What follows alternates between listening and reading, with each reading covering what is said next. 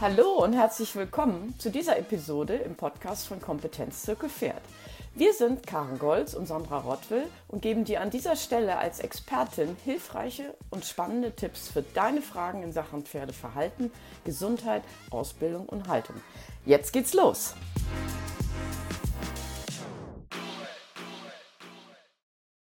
Läuft dein Pferd plötzlich mit der Hinterhand schief? Du kriegst Angst und weißt überhaupt nicht, was das zu bedeuten hat dann geht es dir so wie mir äh, mit meinem Pferd, ähm, das von heute auf morgen plötzlich im Travers gelaufen ist.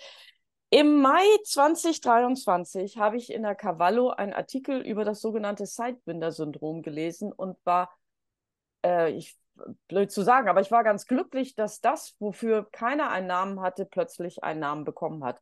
Und so begann ähm, der Weg mit äh, der Irina Zückoll, die zu diesem Thema forscht. Und da haben wir euch schon äh, im Newsletter vom August ein Update gegeben. Und heute wollen wir das weiterführen und Irina wird heute über ihre Studien, über ähm, das, was sich erhärtet hat und das, was sich leider nicht erhärtet hat, sprechen und über darüber, wie es jetzt auch weitergeht ähm, in 2024. Und deswegen freue ich mich sehr, sehr, sehr, dass Irina heute wieder da ist. Liebe Irina, stell dich doch noch mal kurz vor und sag uns, was das Sidewinder-Syndrom eigentlich ist. Ja, hallo, ich bin Irena. Ich bin Professorin für Tierwohl und Verhalten an der Uni Kopenhagen. Ähm, ich freue mich sehr, hier heute wieder sein zu dürfen. Ich fand den letzten Podcast schon sehr gelungen und dies ist ja nun eine Fortsetzung. Äh, vielleicht folgen noch ein paar mehr Fortsetzungen, äh, weil es tatsächlich eben laufende Forschung ist und sie nicht so ganz geradlinig verläuft, wie ich es mir vielleicht auch am Anfang erhofft habe ja, ich forsche ganz grundsätzlich zum Verhalten und Tierwohl, wie auch die Denomination der Professur schon sagt. Und wenn ich ganz ehrlich bin, dann ist diese Forschung im Bereich Sidewinder-Syndrom auch durchaus persönlich motiviert, denn mir ging es ganz so wie Karin. Ich kam eines Morgens auf die Weide und äh, holte mein damals 33-jähriges Pferd eben von der Koppel, wollte mit dem spazieren gehen und dachte, ach du Schande, was hat die denn? Ähm, die konnte nämlich eben auch plötzlich ihre Hinterhand oder ein Hinterbein insbesondere nicht mehr richtig bewegen. Es schien nicht schmerzhaft zu sein. Ähm, sie war also nicht lahm, aber ja, wie du es so schön gesagt hast, im Prinzip, sie lief halt intravers.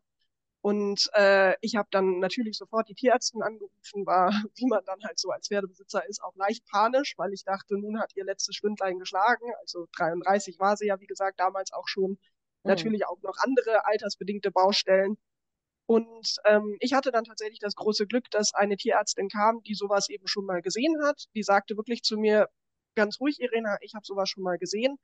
Ich habe circa zehn Pferde im Kundenstamm, mit denen ich das schon durchexerziert habe. Ähm, das kann wieder werden. Und so folgten dann, ja, folgten dann mehrere Tage, mehrere Wochen äh, voller Zittern und Bangen mit einigen Auf und Abs. Aber am Ende war es tatsächlich bei meiner Stute so, dass äh, es wieder relativ gut geworden ist. Also sie war phasenweise komplett symptomfrei. Ähm, sie hatte manchmal, ähm, ich persönlich als Pferdebesitzer habe es immer so mit, ähm, mit äh, Wetterumschwüngen in Verbindung gebracht. Leichte Rückfälle, das war aber wirklich überhaupt nicht mehr vergleichbar mit dem, mit dem ersten klinischen Bild. Also mit Rückfall meine ich immer, dass sie so ein bisschen dann in dem, in, in einem Hinterbein quasi gedreht hat, also so eine komische, wenn sie es aufgesetzt hat, so eine in sich Drehbewegung vollführt hat. Das ging dann aber auch immer wieder weg. Also sie ist damit tatsächlich sehr gut klargekommen. Sie hat noch ein schönes Pferdeleben bei mir geführt. Sie wurde jetzt tatsächlich im Sommer aus, äh, ja, aus anderen Gründen mit 35 dann eben eingeschläfert. Ähm, ist somit dann aber auch noch äh, Studienteilnehmer tatsächlich eben geworden. Mhm. Genau. Jetzt haben wir schon ein bisschen über Symptomatik gesprochen. Jetzt habe ich so ein bisschen deine, deine Anfangsfrage an mich eigentlich vergessen. Genau, also ähm, wir haben ja, die Cavallo hat ja damals aufgerufen, dass Pferdebesitzer mit Pferden, die diese Symptomatik zeigen, sich bitte melden sollen. Da gab es einen Fragebogen, den habe auch ich ausgefüllt und ihr habt, glaube ich, 300 ähm, Antworten dann ausgewertet, ähm, damit ihr ein großes Bild erstmal habt, bevor ihr dann mit dem ersten Pferd in die Pathologie gegangen seid. Und du hattest ja einen Anfangsverdacht. Vielleicht erzählst du genau. uns davon. Genau, also ich bin ja Wissenschaftler mit Leib und Seele und somit als mein eigenes Pferd dann eben entsprechend betroffen war, meine Tierärztin aber sagte, ach, sowas habe ich eigentlich schon mal gesehen. Das Erste, was ein Wissenschaftler macht, ist, dass er die wissenschaftliche Literatur entsprechend screent. Genau das habe ich dann also entsprechend sehr intensiv gemacht und kam dann auf exakt zwei Studien, die es also zu, diesem Thema, die also mit dieser klinischen Symptomatik in, äh, ja, schon gab oder in Verbindung zu bringen waren. Und eine dieser Studien hat diesem ja, Symptomenkomplex oder diesem Krankheitsbild, was, was Karin und ich gerade eben versucht haben zu, zu beschreiben, ähm, an unseren eigenen Pferden, also jetzt aus Pferdebesitzersicht. Also die haben dem eben schon diesen Namen Sidewinder-Syndrom gegeben. Das ist einfach Englisch, bedeutet im Prinzip sowas wie windschief gehen. Also mhm. was, was es ja eigentlich auch sehr schön trifft, wenn man ehrlich ja. ist. Ja. Ähm, genau, so. Und ich kam dann also darauf, es gibt exakt zwei Studien. Das fand ich natürlich sehr unbefriedigend. Und äh, da meine Tierärztin ja dann eben sagte, du, ich habe das aber eigentlich schon mal gesehen, und natürlich, wenn man dann halt drüber redet, äh, ich zum Beispiel dann eben auch mit einer Pensionsstallbetreiberin aus einem ganz anderen Bereich in Deutschland, damals habe ich in Kiel gewohnt und die haben einen Pensionsstall in der Nähe von Kassel. Und äh, die sagte, ach Mensch, doch, wir hatten auch mal ein Pferd. Und das wurde dann halt aber eingeschläfert, weil der Tierarzt sagte, nee, das sieht sehr komisch aus, das lassen wir lieber. Oh. Ähm, und äh, so, so lernte ich dann eben auch, dass es eigentlich sehr erschreckend ist, wie wenig darüber bekannt ist und dass es ja aber eben doch auch mehr als quasi mich alleine mit meinem äh, schieflaufenden Pferd auf der Weide eben äh, zu geben scheint. Und ich dachte, wie gesagt, als Forscher dann eben auch, das ist unbefriedigend, das muss sich ändern. Und als ich dann eben nach Kopenhagen als Professorin berufen wurde, war das dann ja meine erste persönliche Berufung, dass ich gedacht habe, super, Freiheit der Forschung, wir forschen jetzt erstmal am Sidewinder-Syndrom. Mhm. So, wie fängt man an, wenn es eigentlich gar nichts gibt? Ähm, und dann habe ich eben gedacht, ich muss eigentlich mir erstmal einen Überblick verschaffen. Wie viele Pferde gibt es eigentlich da draußen, die tatsächlich Sidewinder-Syndrom haben? Ähm, ja, ich wurde dann eben von einer Studentin kontaktiert, die gerne ihre Abschlussarbeit bei mir schreiben wollte, die eben auch ein Pferdefable hatte, Amalie. Und äh, so entwickelten wir dann, Amalie und ich, gemeinsam eben einen Fragebogen, der einfach sich an betroffene Pferdebesitzer oder jeden, der irgendwie schon mal sowas gesehen hat, was eben auf diese klinische Beschreibung sozusagen äh, zutrifft. Das haben wir dann ja eben nicht nur in Dänemark durchgeführt, sondern weil ich ja praktischerweise auch ganz gut Deutsch kann, äh, entsprechend auch äh, in Deutschland geteilt. Und da hat uns eben die Cavallo sehr geholfen, wirklich auch, äh, weil nachdem die Cavallo den Artikel ähm, gebracht hat, da hatten wir dann eben wirklich ein ja, ein Wahnsinns-Outreach ganz offenbar. Also da hatten wir dann eben diese, es waren fast 400, also 396 äh, Fragebögen, die vollständig ausgefüllt waren am Ende. Also eben diese 396 Fälle, die wir eben entsprechend ähm, identifizieren konnten, beziehungsweise es waren noch ein paar mehr, weil man hat ja immer Fragebögen, die nicht vollständig ausgefüllt sind, aber das waren eben mhm. die vollständig ausgefüllten Fragebögen. Und dann habe ich ja wirklich gedacht, mein Gott, also das ist ja viel häufiger, als ich jetzt überhaupt dachte. Denn als ich diese Studie angefangen habe, war so ein bisschen meine Hauptsorge, muss ja auch immer so ein bisschen an, an die Studenten denken, für die geht es ja auch darum, ihren, ihren Abschluss zu bekommen. Und da war so ein bisschen meine Hauptsorge, oh, was mache ich denn eigentlich, wenn wir am Ende irgendwie mit zehn Fragebögen dastehen? Also mhm. da, das war wirklich meine größte Sorge, dass wir gar nicht genug Studienteilnehmer gewinnen können. Und dann hat man natürlich immer einen Plan B, aber den brauchte ich dann ja gar nicht, weil ich festgestellt habe, Mensch, das kommt offenbar ganz schön häufig vor.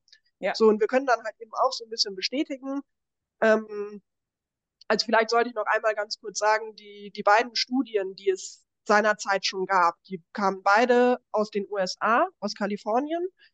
Und so ein bisschen das Hauptergebnis von einer der Studien war, dass es mit ja einem bestimmten Parasiten in Verbindung zu bringen wäre dieser mhm. Parasiten, das habe ich natürlich auch mit meiner Tierärztin gesprochen, ich habe gesagt, hier, ich habe da den Artikel gelesen, dass mit diesem Parasiten, wir müssen folgendermaßen behandeln. Und meine Tierärztin guckte mich an und sagte, du sprich gerne noch mit einem Parasitologen, aber diesen Parasiten gibt es nicht in Europa. Mhm. So, und dann, ich habe selbstverständlich dann auch mit Parasitologen gesprochen, mhm. die mir aber eben auch bestätigten, dass es diesen Parasiten eben entsprechend gar nicht in Europa gibt. So, und somit ist natürlich, wenn wir so viele Fälle in Europa identifiziert haben, dann kann im Prinzip dieses Ergebnis äh, zumindest nicht auf den europäischen Raum übertragbar sein. Und ja. das ist natürlich auch eine, eine, ganz, ganz wichtige Erkenntnis für die Wissenschaft tatsächlich. Ähm, genau. Und jetzt habe ich schon wieder ein bisschen den Faden verloren. Äh, genau, wir haben, wir haben also diesen ja. Fragebogen dann eben entsprechend durchgeführt. Ja. Und ähm, genau, haben entsprechend Fälle identifiziert. Und tatsächlich war es dann, es ist dann ja auch immer so ein bisschen eine Eigendynamik, äh, mich äh, kontaktierte dann eine Pferdebesitzerin, die mich letztlich schon so ein bisschen dann auf den nächsten Schritt und wirklich die Idee dazu gebracht hat. Denn die schrieb mir, ähm, dass äh, ihr Pferd also akut äh, sehr schlimm betroffen sei und äh, sie es eben gerade nicht in den Griff kriegten und deswegen nat natürlich das Thema Euthanasie im Raum stünde. Und wenn sie denn diese Entscheidung Euthanasie treffen sollte, ob es nicht vielleicht eine Idee wäre, sie würde uns also dieses Pferd sonst zur pathologischen Untersuchung zur Verfügung stellen. Da dachte ich, boah, geniale mhm. Idee. Mhm. Ähm, und habe dementsprechend mit äh, dem Pathologen meines Vertrauens sozusagen Kontakt aufgenommen und also mit der Tierärztlichen Hochschule Hannover, mit den entsprechenden Wissenschaftlern da und habe dann äh, eben ja vom Zeitwinder-Syndrom berichtet, ihnen natürlich auch die Studien, die es schon gab, geschickt. Ähm, die äh, äh Pathologie Hannover hat dann eben ein bestimmtes Untersuchungsprotokoll entwickelt und äh, ja, dann haben wir ja auch den Podcast aufgenommen, wo wir ja auch schon über pathologische Untersuchungen sprachen. Und so kam es, dass mich dann auch Pferdebesitzer, die sich auch aus verschiedensten Gründen zur Euthanasie entschieden haben, teilweise auch Pferde, die an Sidewinder-Syndrom erkrankt waren, aber so wie es ja bei meiner Studie dann auch war, ähm, auf, ja, wegen irgendetwas anderem eingestäfert werden mussten, ähm, die wir dann eben tatsächlich in die Studien aufnehmen konnten. Und Jetzt so. Sag doch nochmal bitte ja. ganz kurz, ähm, aus diesen knapp 400 Fragebögen, habt ihr da schon ähm, Gemeinsamkeiten rauslesen können, die euch dann quasi in der pathologischen Untersuchung schon in eine Richtung gelenkt haben? Genau, also bei den Fragebögen war es so, wie gesagt, wir wollten wirklich überhaupt erstmal einen Überblick schaffen, wie oft, also äh, kommt es sozusagen überhaupt in einer gewissen Häufigkeit vor? Wenn ja, sehen wir da irgendwie eine Rasseprävalenz, zum Beispiel eine Geschlechtsprävalenz und natürlich ganz wichtig auch für die Praxis, wie habt ihr das Pferd behandelt? Oder wie wurde das Pferd behandelt, welche weiterführenden Untersuchungen wurden gemacht und äh, was hat eurer Meinung nach dann eben entsprechend auch eventuell geholfen oder auch nicht geholfen und wie hat sich dieses Krankheitsbild weiterentwickelt. Mhm. Ähm, es stellte sich dann heraus, äh, dass äh, ja, wenn man es jetzt ganz grob zusammenfasst, so bei circa 30 Prozent der Fälle ähm, die Gabe von Cortisonpräparaten, äh, verschiedensten Cortisonpräparaten, ähm, eine Verbesserung eben entsprechend erzielte.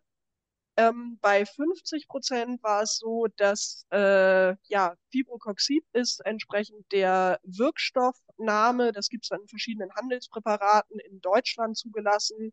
Hat der Podcast eigentlich eher einen Outreach in Deutschland oder Österreich? Beides. In Deutschland jedenfalls zugelassen. Equiox wäre jetzt zum Beispiel eben der Handelsname. Das ist ein Mittel letztlich aus der NSAID-Gruppe, was aber besonders bei osteoarthritischen äh, Beschwerden eben hilft. Mhm. Und nun hatten wir also 50 Prozent Pferdebesitzer, die eben berichteten, dass ein Mittel, was speziell bei osteoarthritischen Beschwerden helfen soll, helfen kann, ähm, wo wir dann eben dachten, gut, es sind vor allem ältere Pferde betroffen, kann ja sein, dass das so in Richtung irgendwie Lendenwirbelsäulenarthrose zum Beispiel eben geht. Und dass man es, wenn man dann eben dieses Mittel gibt, eventuell eine Schwellung, die dann eben aufkommt in dem, in dem Wirbelspalt, der dann eventuell auf abgehende Nerven drückt, dass man den eben eventuell ähm, ja, damit, damit eindämmen kann, sozusagen. Das würde ja eben auch erklären, weswegen es vielleicht in manchen Fällen zu Rezidiven kommt, dass sie dann doch mal wieder schlechter laufen. Gerade mit Wetterumschwimmen kennt man ja eben auch, wenn man ein Arthrosepferd hat, mhm. dass das natürlich mal in Verbindung stehen kann. Und ja, so war dann auch ehrlich gesagt so ein bisschen meine eigene Herangehensweise, dass ich dachte, wir schicken mal zehn Pferde in die Pato. Und ehrlich gesagt war eben auch meine Erwartung, äh, dann haben wir zehnmal Lendenwirbelsäulenarthrose, schreiben einen schönen Artikel drüber und äh, genau, machen sozusagen einen Haken dran oder sind zumindest eine ganze Ecke schlauer. Mhm. Ja, und dann, dann kam das Leben zu meinen Plänen und äh, tatsächlich war es eben so, dass wir so, ja, diese Anfangsvermutung, die ich halt hatte, tatsächlich so eben nicht in der Studie bestätigen konnten. Also insgesamt sieben Pferde sind bislang pathologisch untersucht worden. Wir haben das jetzt auch erstmal zumindest auf Eis gelegt, weil wir gesagt haben, okay, so kommen wir hier im Moment nicht weiter, denn also es waren sieben ältere Pferde, die eben entsprechend äh, auf verschiedensten Wegen, auch nochmal Danke an die Transportunternehmen, ähm, ja.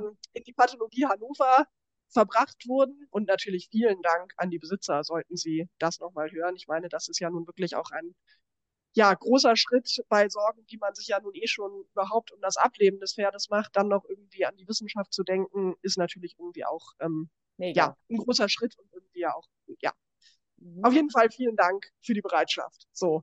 Ja. Ähm, naja, und äh, es war dann aber eben so, dass wir eigentlich von den Ergebnissen, auch wenn man das jetzt wieder so ganz, ganz grob zusammenfasst, dann haben wir ein wildes Potpourri an Erkrankungen, die ältere Pferde halt so haben. Also ja, von arthrotischen Geschehen in allen möglichen Gelenken, bei einem Pferd, auch in der Lendenwirbelsäulenarthrose, aber eben nicht bei allen Pferden, über Bandscheibenvorfall hin zu Bandscheibendegenerationen, Bandscheibendegenerationen, aber nie wirklich an derselben Stelle, sondern sowohl im Halswirbelbereich als auch äh, im Lendenwirbelkanalbereich und so weiter.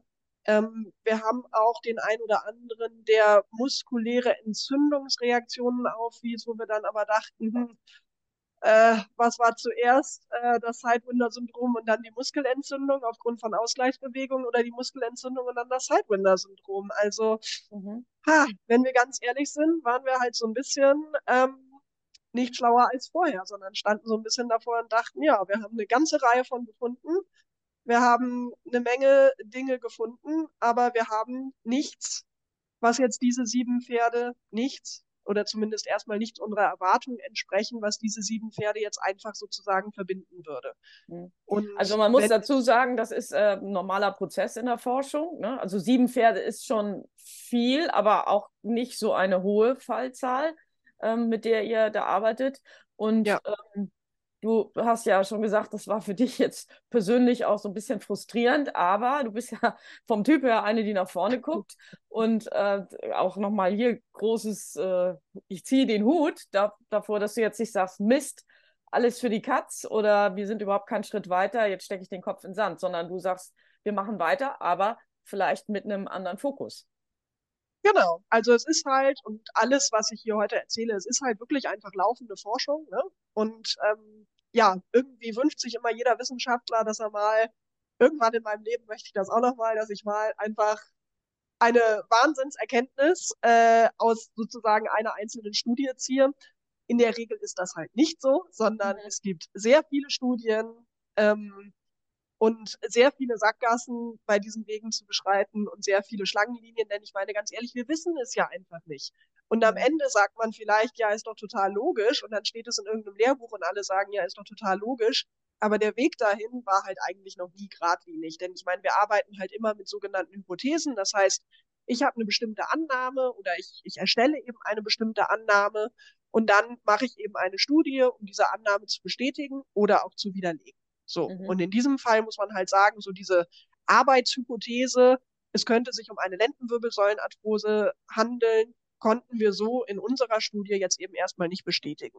Mhm. Bei der Stichprobenzahl, genau, also es war wirklich auch mit einem gewissen Aufwand verbunden. Es waren ja nicht eben nur, dass sich die Besitzer zur Verfügung stellen mussten, dass wir überhaupt Fälle identifizieren mussten, die von uns sozusagen wissen in unserer Studie, sondern es war auch durchaus ein logistischer Aufwand. Ich musste dann ja Transportunternehmen, die dazu berechtigt sind, auch tote Tiere eben zu transportieren, beauftragen. Ähm, die mussten dann natürlich auch eben entsprechend einen ja, LKW zur Verfügung haben.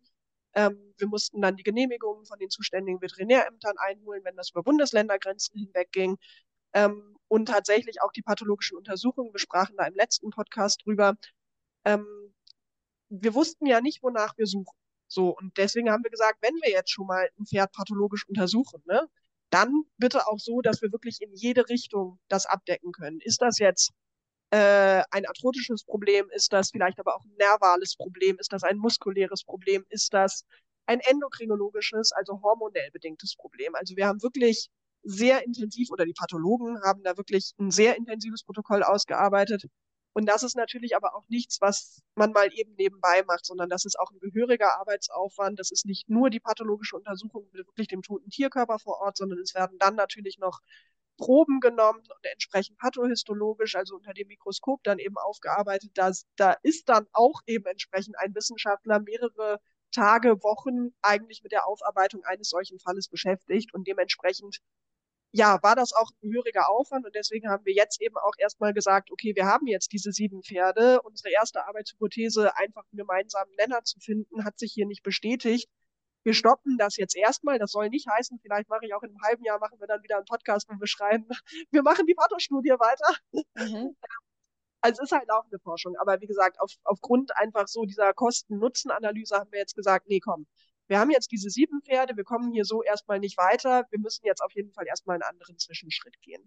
Da habe ich jetzt noch eine Verständnisfrage. Also die ganzen, also ein Pferd ist ja groß, ne? Und wenn ich mir vorstelle, dass man ohne einen konkreten Verdacht das ganze Pferd untersucht, also vom Haut, Hirn, Nerven, Blut, Hormone, was du jetzt alles schon beschrieben hast, ist es so, dass ihr diese ganzen Proben noch konserviert habt und später mit einem anderen Verdacht nochmal auf die Proben zurückgreifen könnt? Oder müsst ihr dann jetzt wieder neue pathologische Fälle haben? Also grundsätzlich schon. Proben werden immer erstmal konserviert. Ähm, in diesem speziellen Fall haben wir jetzt aber auch eben erstmal gesagt, okay, wir können uns im Moment nicht vorstellen, was wir noch mit den Proben quasi später anfangen sollten. Denn wenn man zum Beispiel nach hormonellen Sachen sucht, dann ist das auch nicht ewig konservierbar. Mhm. Und manche Dinge brauchen eben auch eine ganz spezielle Konservation. Deswegen in diesem Falle jetzt haben wir gesagt, okay, wir können, wir haben die Ergebnisse jetzt so erstmal, wir können uns jetzt aber nicht vorstellen, welche weiterführende Untersuchung mit den Proben jetzt Sinn machen würde. Deswegen äh, habe ich, äh, ja, oder haben wir uns eben dazu entschieden, die jetzt sozusagen zur Entsorgung freizugeben, damit, äh, ja, ich meine, die Pathologie braucht ja eben auch Raum, um Proben zu aufzubewahren. Ne? Also mhm. äh, einfach auch aus, aus diesem Grund sozusagen. Und äh, ja, dass jetzt auch einfach ein bisschen Zeit ins Land gehen wird, sozusagen, ja, wo wir, denke ich, zumindest erstmal nicht weiter damit machen werden. Genau. Aber ihr habt ja, ja? schon ähm, aus dem Ausschluss der ähm, also der Sachen, die sich jetzt nicht bestätigt haben, habt ihr ja weitergedacht und jetzt äh, arbeitet ihr in zwei neue Richtungen schon mit Hypothesen. Kannst du uns die mal vorstellen und erklären? Genau. Also, was unsere sieben Pferde nämlich hatten, äh, und da möchte ich aber ganz klar einschränkend dazu sagen, keine Ahnung, ob das irgendeine klinische Relevanz hat. So. Mhm. Aber was unsere sieben Pferde tatsächlich quasi alle gemeinsam hatten, ist, sie hatten entweder ein Adenom auf der Schilddrüse oder ein Adenom auf der Hypophyse. Das ist eine, ja, die, die Hirnanhangsdrüse letztlich, die eben auch in, ja, man kann fast sagen, sämtliche Hormonkaskaden im Körper, insbesondere Stressgeschehen, eben verwickelt ist. Ähm, Kurz nochmal zur Erklärung, ein Adenom ist ein ja. gutartiger Tumor. Danke, genau, das äh, wollte ich gerade als nächstes sagen. Genau, ein mhm. Adenom ist ein gutartiger Tumor. Adenome ähm, werden beispielsweise mit Cushing in Verbindung gebracht, also einer hormonellen Disbalance, die dadurch entstehen kann. Mhm. Ähm, das soll jetzt aber wirklich, und ich sage es deswegen nochmal ganz klar, nicht heißen, Sidewinder-Syndrom wird durch Cushing ausgelöst. Auf gar keinen Fall. Das kann ich so nicht sagen. Was aber Fakt ist, ist, all diese sieben Pferde hatten, also wie gesagt, entweder ein Adenom auf der Schilddrüse oder auf der Hypophyse, also auch nicht alle gleich, aber zumindest hatten sie alle diese Adenome. Gutartige Tumoren, gut, es waren aber auch alles alte Pferde, kann also auch sein, dass die einfach eine gutartige, einen gutartigen Tumor hatten, ohne dass das irgendeine klinische Relevanz hat. Oder aber es könnte sein, dass diese gutartigen Tumoren zu einer hormonellen Disbalance geführt haben, die zu diesem klinischen Bild geführt haben. Und es könnte also rein theoretisch zum Beispiel eine atypische Form des Cushing sein. Äh, es gibt ja zum Beispiel, oder es gab mal in Deutschland die Kampagne, eben auch ein Forschungsprojekt, Cushing hat viele Gesichter wo ja auch ganz spezifisch gesagt wurde, ja, es gibt eben dieses klassische Bild. Es scheint aber eben auch tatsächlich atypische Formen, sogar Formen, die gar nicht klinisch auffällig werden, zu geben. Und das könnte natürlich hier auch durchaus eine Rolle spielen.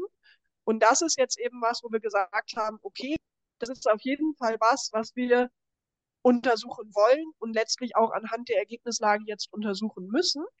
Ähm, das heißt, wir müssen jetzt einmal äh, quasi der Arbeitshypothese nachgehen, es könnte etwas Endokrinologisches, Endokrinologie, also Hormone betreffend sozusagen sein. Ähm, und genau das ist jetzt quasi die Folgestudie, die wir jetzt anschließen werden. Und was wir dafür brauchen, ist, wir brauchen unbehandelte neue Fälle. Das heißt, was wir jetzt ganz akut suchen, sind Pferde, die also von heute auf morgen, auch wenn wir das wirklich keinem wünschen, wirklich nicht, ist äh, aber die gute Nachricht sozusagen, es ist ja auch nicht aller Tage Abend, falls euer Pferd davon betroffen sein sollte. Es ist immer eine individuelle Sache. Ich glaube, Karin, bei dir ging es ja relativ schnell, dass man dann, dass es eigentlich nicht mehr zur kompletten Ausheilung gekommen ist, sondern na, mhm. einmal schon, dann hatte er ein Rezidiv, ne? Genau, und dann ja. äh, war er aber wieder gut und dann, glaube ich, ist er auch an was anderem gestorben. Okay, stimmt, ja, ähm, genau. Und, ja. Aber es waren drei Fälle, wo er sich jedes Mal wieder vollständig erholt hat und wieder gerade gelaufen ist. Ja, ja. naja, also, also nur nochmal als Hinweis ne, für die Leute, die so panisch sind und auch die Tierärzte, die sich noch nicht so gut auskennen und dann vielleicht vorschnell zur Euthanasie raten. Äh, erstmal wieder Puls runter, ruft die Irene an und äh, ähm, ja, informiert ja, euch. Informiert euch vielleicht auch erstmal. Genau. Aber wie gesagt, es ist natürlich auch immer eine individuelle Entscheidung, denn meistens sind es ja nun mal ältere Pferde und wenn natürlich auch einfach so viele Faktoren irgendwann aufeinander kommen, dass man sagt, egal, selbst wenn es hier eine Chance gäbe, möchte ich, ich meine, es war ja bei mir zumindest, war das am Ende halt auch die Entscheidung, weil ich gesagt habe, nee, eine Operation kommt halt für mich aufgrund des Alters des Tieres so nicht mehr in Frage. Das sind ja einfach viele, viele Entscheidungen und viele, viele Dinge, die man da in die Waagschale wirft. Ähm, also deswegen, es ist immer eine individuelle Entscheidung. Aber, und das hätte ich vielleicht bei dem Fragebogen noch dazu sagen sollen, ähm, was vielleicht wirklich auch eine wichtige Erkenntnis ist, circa 70 Prozent der Pferde haben eine Überlebenszeit von einem Jahr oder länger mit zumindest nach Besitzeransicht, das ist ja die einzige Information, die ich habe, einer guten Lebensqualität. Und das älteste Sidewinder-Pferd, und das lebt artig immer noch, und das ist dann also entsprechend inzwischen elf Jahre mit der Symptomatik. Ja. Also sie lebt seit elf Jahren mit der Symptomatik, irgendwann mit 23, 24 betroffen, eben entsprechend jetzt hoch in seinen 30ern stehend.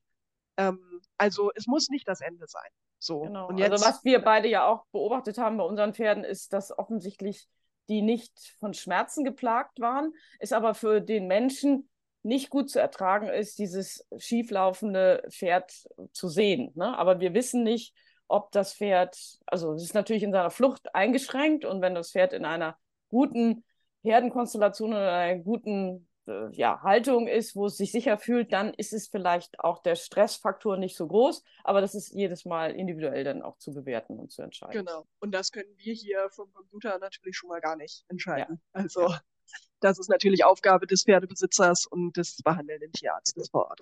Ja. Ähm, Nichtsdestotrotz, was ich jetzt also ganz äh, äh, für diese Studie tatsächlich suche und wo eben im Prinzip auch alle aufgerufen sind zu informieren, die Werbetrommel in Anführungsstrichen zu rühren, aber insbesondere wirklich eben einfach ja die Botschaft äh, in die Pferdewelt zu tragen, ist, wir brauchen Fälle, die akut betroffen sind, aber noch nicht behandelt sind. Und das ist so ein bisschen die Krux an dieser Studie. Denn was meistens passiert, ist, äh, das Pferd ist betroffen, man ruft also entsprechend panisch den Tierarzt, haben wir ja nicht anders gemacht. Ähm, und der Tierarzt behandelt und meistens behandelt der Tierarzt, und das ist ja auch durchaus indizierend, durchaus richtig, erstmal mit äh, Schmerzmitteln und Cortison. Ich habe ja auch am Anfang gesagt, Cortison zeigt ja auch in 30 Prozent der Fälle durchaus eine Wirkung. Das Problem ist, dann haben wir halt die Endokrinologie schon wieder in Anführungsstrichen durcheinander gebracht, beziehungsweise eben wir haben nicht mehr den Originalzustand und ich kann halt wieder im Prinzip dann nichts aussagen, ob quasi Huhn oder Ei vorher eine endokrinologische Disbalance da war oder, oder eben auch nicht. Das heißt im Prinzip, bevor das Pferd behandelt wird, bitte ich die Tierärzte, mir eine Blutprobe zu ziehen und danach natürlich ganz normal das individuelle Tier zu behandeln. Aber diese Blutprobe wirklich eben einmal zu ziehen, für das Pferd entsteht dadurch halt kein weiterer Aufwand oder sonst was, weil ich meine, in den meisten Fällen werden die Mittel ja in die Vene hineingegeben. Und das einzige, die, die einzige, der einzige Zusatzaufwand ist sozusagen, dass bevor das Mittel reingegeben wird, einmal ein bisschen Blut rausgezogen wird. Genau, und, das ist ganz äh, wichtig für die Besitzer zu verstehen, damit sie sich auch trauen, den Tierarzt um diese eine Handlung zu bitten. Ne? Und ähm, bei dem Tierarzt wird es nicht für mehr Kosten sorgen und die Kosten, die dann für die Laboruntersuchung entstehen, bitte erklär das, übernimmt ja dann deine Studie. Genau, genau. Also ich habe für diese Studie, die, die im Verhältnis zu der Pathologiestudie aber tatsächlich kostentechnisch nicht so aufwendig ist, ähm, genau, aber da stehen eben entsprechend Gelder zur Verfügung. Das heißt, die Kosten für die Laboruntersuchung, die Kosten für den Versand der Proben, die können eben aus der Forschung gedeckt werden. Das Einzige, was ich dafür halt immer brauche, wenn also Versandkosten beispielsweise entstehen, da brauche ich dann halt immer eine Rechnung für. Ansonsten geht das an die Tierärztliche Hochschule Hannover, da ans Labor für Endokrinologie. Mit der, mit der Professorin für Endokrinologie stehe ich da in Kontakt. Und die mit den, mit den äh, Untersuchungskosten, die im Labor entstehen, hat sozusagen der Besitzer oder der behandelte Tierarzt, also da hat nur ich was mit zu tun. Ich kriege am Ende eine Rechnung und ich werde die eben, oder ich werde mich darum kümmern, dass die eben entsprechend beglichen wird. Also so gesehen entstehen keine Zusatzkosten. Wichtig ist halt nur wirklich, und das geht sowohl um die Tierärzte, dieses Krankheitsbild ist ja einfach noch relativ unbekannt und viele kommen halt das erste Mal damit in Berührung, wenn sie halt ein betroffenes Pferd haben oder eben erstmals ein betroffenes Pferd sehen und denken dann natürlich nicht zuerst daran, oh, lass uns erstmal irgendwie googeln, was es dazu vielleicht gibt, sondern sie behandeln natürlich das individuelle Pferd. So, ich meine, das dreht sich im Zweifelsfall im Kreis oder läuft da schief durch die Gegend. Das ja. muss man ja auch behandeln. So. Ja, ja. Und das ist halt eben jetzt ganz wichtig, dass wir es wirklich auch ein bisschen schaffen, darüber zu informieren. Es gibt dieses Krankheitsbild und solltet ihr es jetzt oder in zwei Jahren oder wann auch immer, solltet ihr dieses Krankheitsbild sehen, dann denkt einfach daran, hier ist jemand, der eine Blutprobe von unbehandelten Pferden braucht, um der Ursache dieses Krankheitsbildes auf den Grund gehen zu können. Mhm. Und äh, das wäre eben wirklich eine ganz schöne Sache. Und ich denke eben auch generell über dieses relativ unbekannte Krankheitsbild zu informieren, ist eine gute Sache, denn das ist eigentlich auch das, was alle Besitzer berichten. Und ging mir auch so. Man fühlt sich ja erstmal ja so ein bisschen wie der erste Mensch auf Erden, der dieses Problem jetzt hat. Man fühlt sich halt auch wirklich ein Stück weit quasi allein gelassen. Ne? Also ich sag mal, wenn das Pferd eine Hufrehe hat, ist das auch ganz furchtbar schrecklich, aber man weiß zumindest irgendwie, woran man ist. Und der Tierarzt hat schon mal eine Hufrehe gesehen und wird, äh, wird eben den Fall eben entsprechend behandeln. Es wird nicht seine erste Hufe sein oder ihre äh, erste Hufrehe sein, die er behandelt. Bei einem Sidewinder-Fall kann das eben schon mal der Fall sein. Das und, war auch bei äh, mir genauso. Ich hatte insgesamt drei Tierärzte, die alle mit Schulterzucken reagiert haben, was natürlich noch mehr dazu führt, dass du dich einsam fühlst. Und deine Panik jetzt auch nicht besser macht. Äh, das bringt mich jetzt zur wirklich auch ganz wichtigen Frage. Da ist ja viel passiert. Die Presse hat darüber gesprochen, du bist in Kreisen unterwegs, wo du auch Tierärzte erreichst. Merkst du, dass Tierärzte inzwischen ein höheres Bewusstsein haben, dich ansprechen, darüber wissen wollen? Wird da auf Kongressen drüber gesprochen? Wie ist da die Entwicklung seit einem Jahr jetzt? Genau, also was definitiv passiert ist, nach dem Cavallo-Artikel, aber auch nach unserem Podcast, ist, dass äh, Pferdebesitzer, aber auch Tierärzte und Osteopathen mich tatsächlich eben kontaktieren, was ich aber auch sehr schön finde, was ich auch gerne unterstütze. Ich äh, wage zu behaupten, ich habe auch auf jede Anfrage bislang geantwortet und eben entsprechend äh, äh, beraten, soweit das natürlich aus der Ferne möglich ist.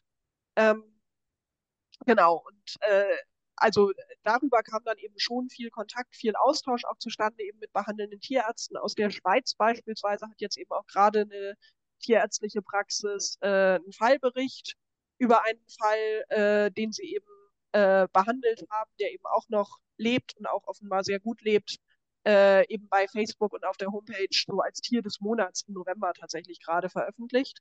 Und mit der Tierarztpraxis stand ich eben auch in Kontakt, mit der sowohl mit der behandelnden Tierärztin als auch mit äh, der Tierbesitzerin.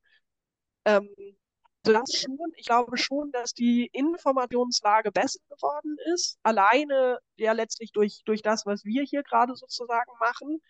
Was definitiv fehlt, und das ist dann aber natürlich auch mein Job, und das wird es auch definitiv im nächsten Jahr dann eben sein, ist die wissenschaftliche Welt darüber zu informieren.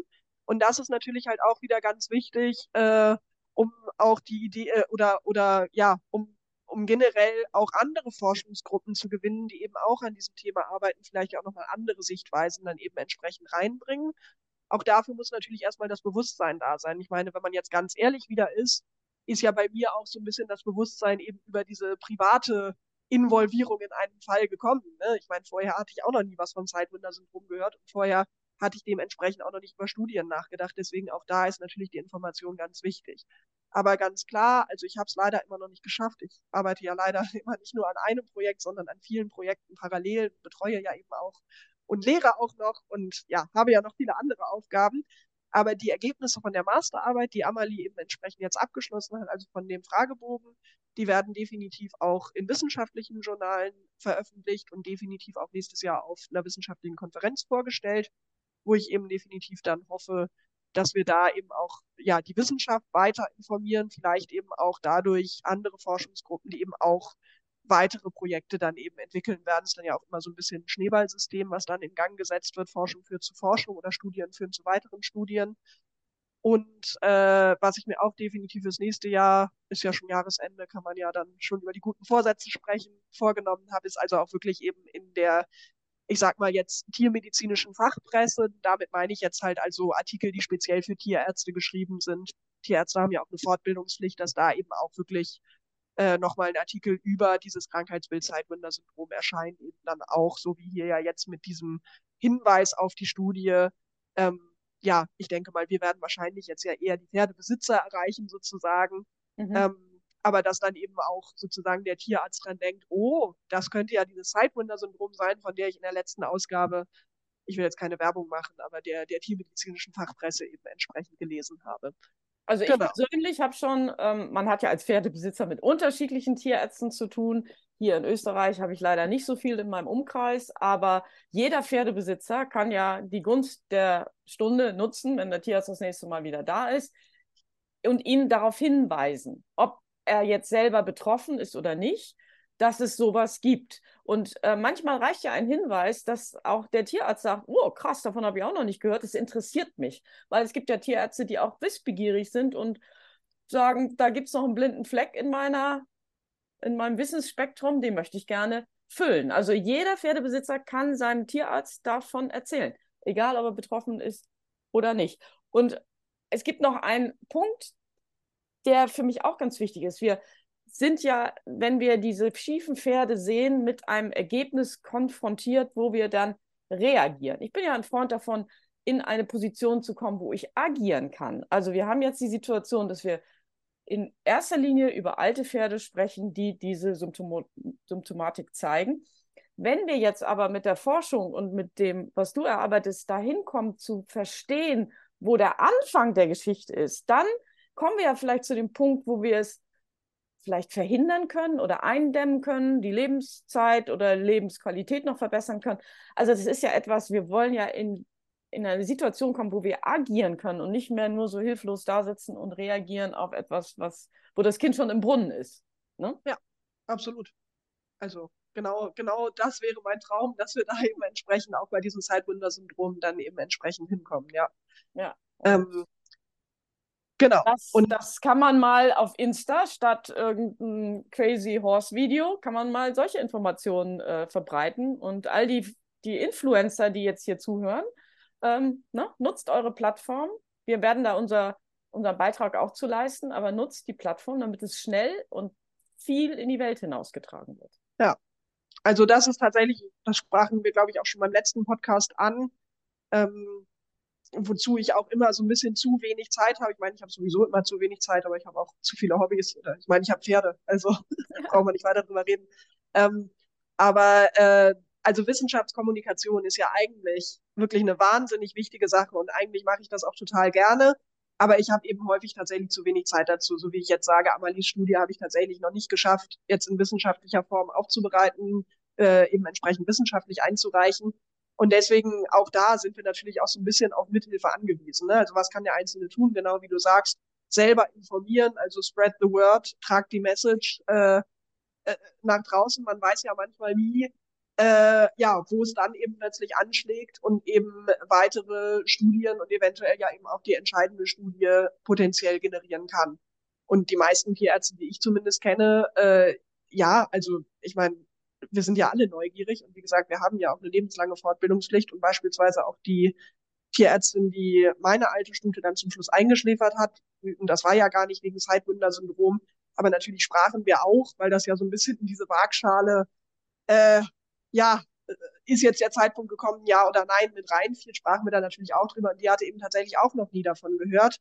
Sie war dann jetzt äh, später aber auch noch mal da und fragte eben dann auch ganz interessiert nach den pathologischen Befunden von dem Pferd und mhm. war dann natürlich auch eben sehr interessiert, weil man will dann ja auch wissen, woran es liegt. Also es ist ja auch so ein bisschen frustrierend. Wir, wir neigen ja alle dazu, neugierig zu sein und gerade wenn es um unsere Pferde geht, die wir natürlich auch lieben, ähm, wollen wir natürlich auch Sachen verstehen, Sachen besser machen in Zukunft und so weiter. Also deswegen, ich denke schon, wenn man einfach mal mit seinem Tierarzt schnackt und sagt, hey, sag mal, hast du schon mal was vom Zeitwunder-Syndrom gehört? Ich habe da gerade einen Podcast gehört.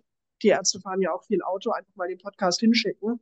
Ja. Äh, kann natürlich schon, wie gesagt, dann einfach mal zufällig die richtige Quelle sein, weil übermorgen hat er zufällig das erste Mal ein Zeitbünderpferd da stehen. Ne? Also das weiß man ja einfach nicht, weil wir können es ja im Moment, weil wir ja nur reagieren, genau. ähm, wir können es ja tatsächlich im Moment eben nicht vorhersagen. Das ist genau. ja tatsächlich. So kann es auch sein, dass dein heute vielleicht junges Pferd irgendwann auch selber betroffen ist. Ne? Also absolut. Und das sind Pferde, die, wie gesagt, vorher auch noch ganz fit waren und plötzlich, also keiner ist äh, davon gefeit und es sind natürlich jetzt die knapp 400 ähm, Antworten und Fälle, die uns schon zeigen, dass es viele sind, aber es ist natürlich im Verhältnis zu dem Pferdebestand in Europa, das ist auch noch eine kleine Zahl, aber das ist ja, da muss man ja sagen, wer hat den Artikel gelesen, wer hat sich die Mühe gemacht, diese Umfrage auszufüllen, ne? da kommen ja, also Statistik spielt ja eine Rolle, das muss man ja. auch verstehen. Aber ich fand auch, das war eine richtig krasse große Anzahl an Pferden, hätte ich nicht gedacht. Und ihr habt ja die Studie, also die Umfrage auch abgebrochen, das musst du ja dazu sagen. Wenn die jetzt noch weitergelaufen wäre, vielleicht wären da ja noch. Natürlich. 4000. Also je bekannter es wird, desto, desto höher natürlich auch die Wahrscheinlichkeit, dass noch mehr Leute geantwortet hätten. Das ist dann aber auch in der Wissenschaft immer irgendwann so ein bisschen, ich meine, in diesem Fall, Amalie wollte ja auch irgendwann mal fertig werden mit ihrer Abschlussarbeit. Und dann haben wir eben auch irgendwann gesagt, okay, wir haben aber jetzt auch wirklich eine ausreichend große Stichprobenzahl, eine Stichprobenzahl, die unsere eigenen Erwartungen übertroffen hat. Dann ist es jetzt auch mal gut.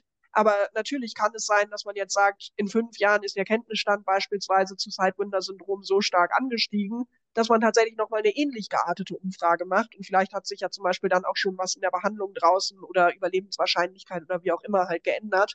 Deswegen klar, das kann natürlich sein. Also hast du absolut recht mit. Und ich denke halt auch, ich meine, ich denke, man muss schon verstehen, und wir wollen jetzt ja auch mit diesem Podcast überhaupt keine Angst machen, euer Pferd wird morgen schief laufen. Es ist, denke ich, schon ein seltenes Syndrom was mhm. einfach vorrangig ältere Pferde betrifft. Vielleicht wird auch deswegen erst jetzt sozusagen drüber gesprochen, weil natürlich schon gerade die Pferdepopulation in Deutschland tendenziell älter wird, als sie es vielleicht noch vor 30 Jahren, also in der Pferdegeneration davor sozusagen geworden ist, was ja auch eine schöne Entwicklung sein kann. Aber natürlich, und das merken wir ja auch bei anderen Tierarten, haben wir es dadurch mit neuen, in Anführungsstrichen, Krankheitsbildern oder ja, auch neuen Herausforderungen für die Tierärzteschaft, nämlich eben diese altersbegleitende Therapien, ähm, auch durchaus eben zu tun. Und deswegen auch manchmal eben in Anführungsstrichen neue Krankheitsbilder, die man eben vielleicht vor 30, 40 Jahren noch gar nicht so wahrgenommen hat. Das soll nicht heißen, dass es sie da nicht gegeben hat. Aber ich meine, wenn wir jetzt über Arbeitspferde natürlich reden und das plötzlich nicht mehr laufen kann, naja, also da spielen dann natürlich auch schon wieder andere Entscheidungen als vielleicht bei dem Pferd, was man als Familienmitglied sozusagen liebt und vielleicht auch schon äh, 25 Jahre um sich gehabt hat oder wie auch immer. Ist ja bei uns Menschen nicht anders. Wir erkranken, weil wir jetzt plötzlich alle 80, 90 werden, plötzlich genau. auch in anderen Sachen. Früher hat äh, das Leben uns schon mit 50 dahin gerafft und dann haben wir. Genau, dann mussten hatten, wir uns damit nicht beschäftigen. Da hatten wir noch alle unsere Zähne und unsere genau. Gehirnzellen genau. und ja, sind an was anderes. Genau. Ja, so, ja, ich, ähm, ich würde jetzt eigentlich, weil wir sind so ein bisschen jetzt nämlich davon abgekommen, über alles andere, haben uns mal wieder so ein bisschen verquatscht. Ja. ähm, aber ich hatte jetzt ja berichtet im Verein diese Hypothese mit den Adenomen, dieser Endokrinologie, diesen Hormonen. Ähm, und ich hatte ja schon einschränkend gesagt, das ist jetzt halt wieder eine Arbeitshypothese. Ne? Und ich möchte da auch wirklich so vorsichtig sein, weil ich habe vielleicht auch ein bisschen dazugelernt. Ich war so überzeugt von diesem Lendenwirbelsäulenarthrose-Sache, gerade auch bei meinem eigenen Pferd. Ne? Und Jetzt habe ich ja mein eigenes Pferd pathologisch untersucht und ich meine, die hatte so ungefähr alles, aber keine Lendenwirbelsäulenarthrose, wo ich jetzt, also deswegen möchte ich da auch so vorsichtig mit sein, ne? Und eben wirklich sagen, es ist eine Hypothese, wir gehen dieser Spur nach. Ganz ehrlich, es kann halt aber auch eine Sackgasse sein. Und so ein bisschen, was wir uns halt nämlich dann auch gedacht haben bei den pathologischen Untersuchungen, was nämlich halt auch sein könnte, und das ist im Prinzip die zweite Arbeitshypothese, die wir haben, äh, das ist, dass wir es tatsächlich mit etwas zu tun haben, was wir in der Pathologie, also am toten Pferd, so nicht mehr feststellen können. Und mir hat es dazu tatsächlich geholfen, um das zu verstehen, weil zumindest in der Tiermedizin gibt es auch immer so den Spruch, äh, der, äh, ja, der, der innere Mediziner, der äh, der weiß alles, kann aber nichts. Der Chirurg, der kann alles und weiß aber nichts. Und der Pathologe weiß alles und kann alles, ist aber leider immer zu spät. Mhm. Und das mhm. war halt auch so ein bisschen, in der Pathologie denkt man zumindest immer, da kann man ja alles feststellen. Und das war, wenn ich ganz ehrlich bin, vielleicht auch so ein bisschen meine, meine Idee dahinter, ne? Pathologische Untersuchung, da hat man ja, wenn man jetzt böse redet auch alle Möglichkeiten. Ne? Ich meine, das Tier ist ja schon tot. Also insofern kann man sich da ja in Anführungsstrichen austoben.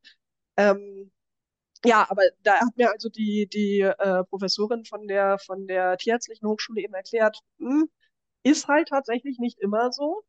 Äh, und eben aus dem Pferdebereich jetzt ein Beispiel, was sicherlich ja jeder kennt, Kissing Spines, also eben Wirbelengstand, der zu Rückenschmerzen eben dann dadurch auch Unrittigkeit, Unreitbarkeit sogar führen kann.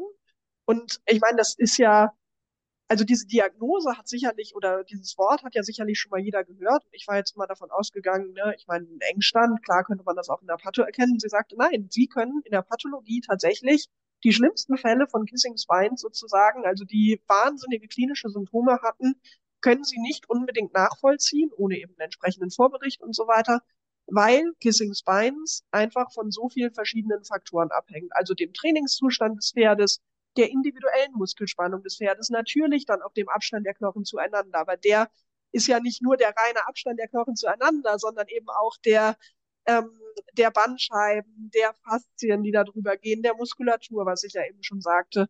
Und um also Kissing Spines zu diagnostizieren, brauche ich tatsächlich eine Muskelspannung und mhm. ein stehendes Pferd. Und beides habe ich in der Patho nicht mehr vorliegen.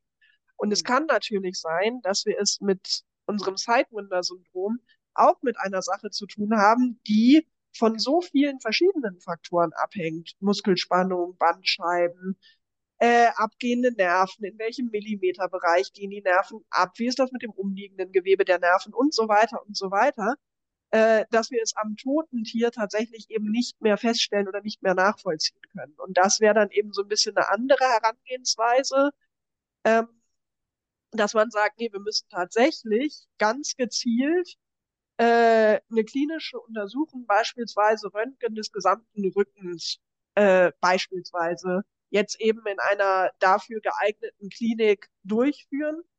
Ähm, und das ist halt aber natürlich was, also das haben, habe ich jetzt zumindest, ich meine, ich bin ja aber auch kein Pferdekliniker, deswegen ja auch so ein bisschen diese, vielleicht müssen wir auch tatsächlich einfach andere Wissenschaftler dafür begeistern motivieren, an diesem Thema zu forschen oder natürlich auch Geldgeber entsprechend motivieren.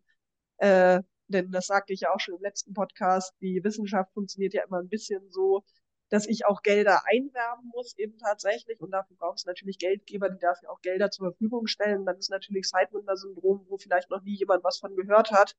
Ähm, da gibt's dann auch entsprechend gar keinen Topf, wo ich Gelder beantragen könnte oder nur sehr wenig Töpfe, wo ich äh, eben entsprechend dran greifen kann, was auch ein Problem sein kann. Aber je besser die Informationslage, ich meine, Krebsforschung investiert jeder jetzt Geld rein, ne, was sicherlich eben auch mit dem, ja, mit der großen Information, der großen äh, äh, ja, Relevanz in der Relevanz, genau. Mhm.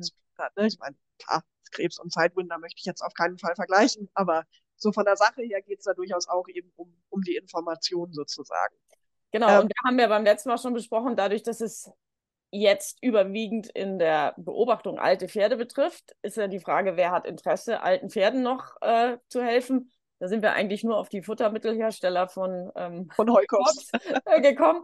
Aber hatten wir ja schon gesagt, ähm, die Studie kann vielleicht dazu führen, dass junge Pferde davor bewahrt werden. Und dann ist es wieder von größerem Interesse, dass auch ähm, Jungpferdebesitzer, Sportpferdebesitzer, Spitzensportpferdebesitzer sich dafür interessieren. Und dann wird es plötzlich auch wieder interessant und naja, wer tatsächlich auch natürlich Interesse dran haben könnte, sind ja äh, Pferdeversicherungen. Ne? Also mhm. Krankenversicherung ist ja, ist ja groß im Kommen. Und wenn wir natürlich dieses Krankheitsbild verhindern können, sehr gut, ähm, ja. Mhm. dann ist es natürlich auch sehr interessant für eine Versicherung. Ein Krankheitsbild können wir immer nur verhindern, wenn wir überhaupt erstmal verstehen, worum es geht. Weil sonst, wie du schon ja. sagst, ne, reagieren und agieren, ja. ähm, sind wir halt wieder in dem Thema drin. Genau.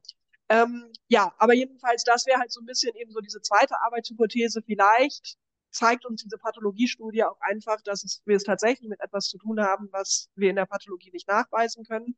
Da haben wir uns jetzt aber erstmal dazu entschieden, auch aufgrund des Aufwandes, auch des Kostenaufwandes, mit dem es verbunden wäre, dass wir das erstmal so ein bisschen zurückstellen, uns also jetzt erstmal um diese Blutproben kümmern, weil das einfach, weil wir denken, dass es einfacher zu erreichen ist und weil wir es natürlich ausschließen müssen. Denn ich meine, man stelle sich vor, jetzt machen wir eine wahnsinnige klinische Untersuchung und schicken irgendwie betroffene Pferde in die Klinik, was natürlich auch wieder ein gewisser Aufwand ist, äh, wo man sich ja sicherlich auch im individuellen Fall, überlegen muss, mutet man das dem Tier jetzt noch zu, ja oder nein.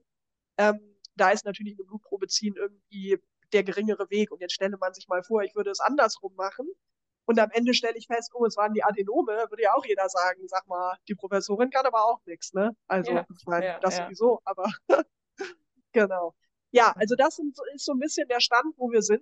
Äh, wenn man jetzt ganz ehrlich ist, äh, ich fühle mich immer so ein bisschen so, äh, ich habe angefangen und, da, äh, und dachte, ich wüsste, was es ist. Und jetzt stehe ich da und weiß, dass ich nichts weiß. Also eigentlich stehe ich quasi gerade mit mehr Fragezeichen da, als ja, wie ich mal angefangen habe.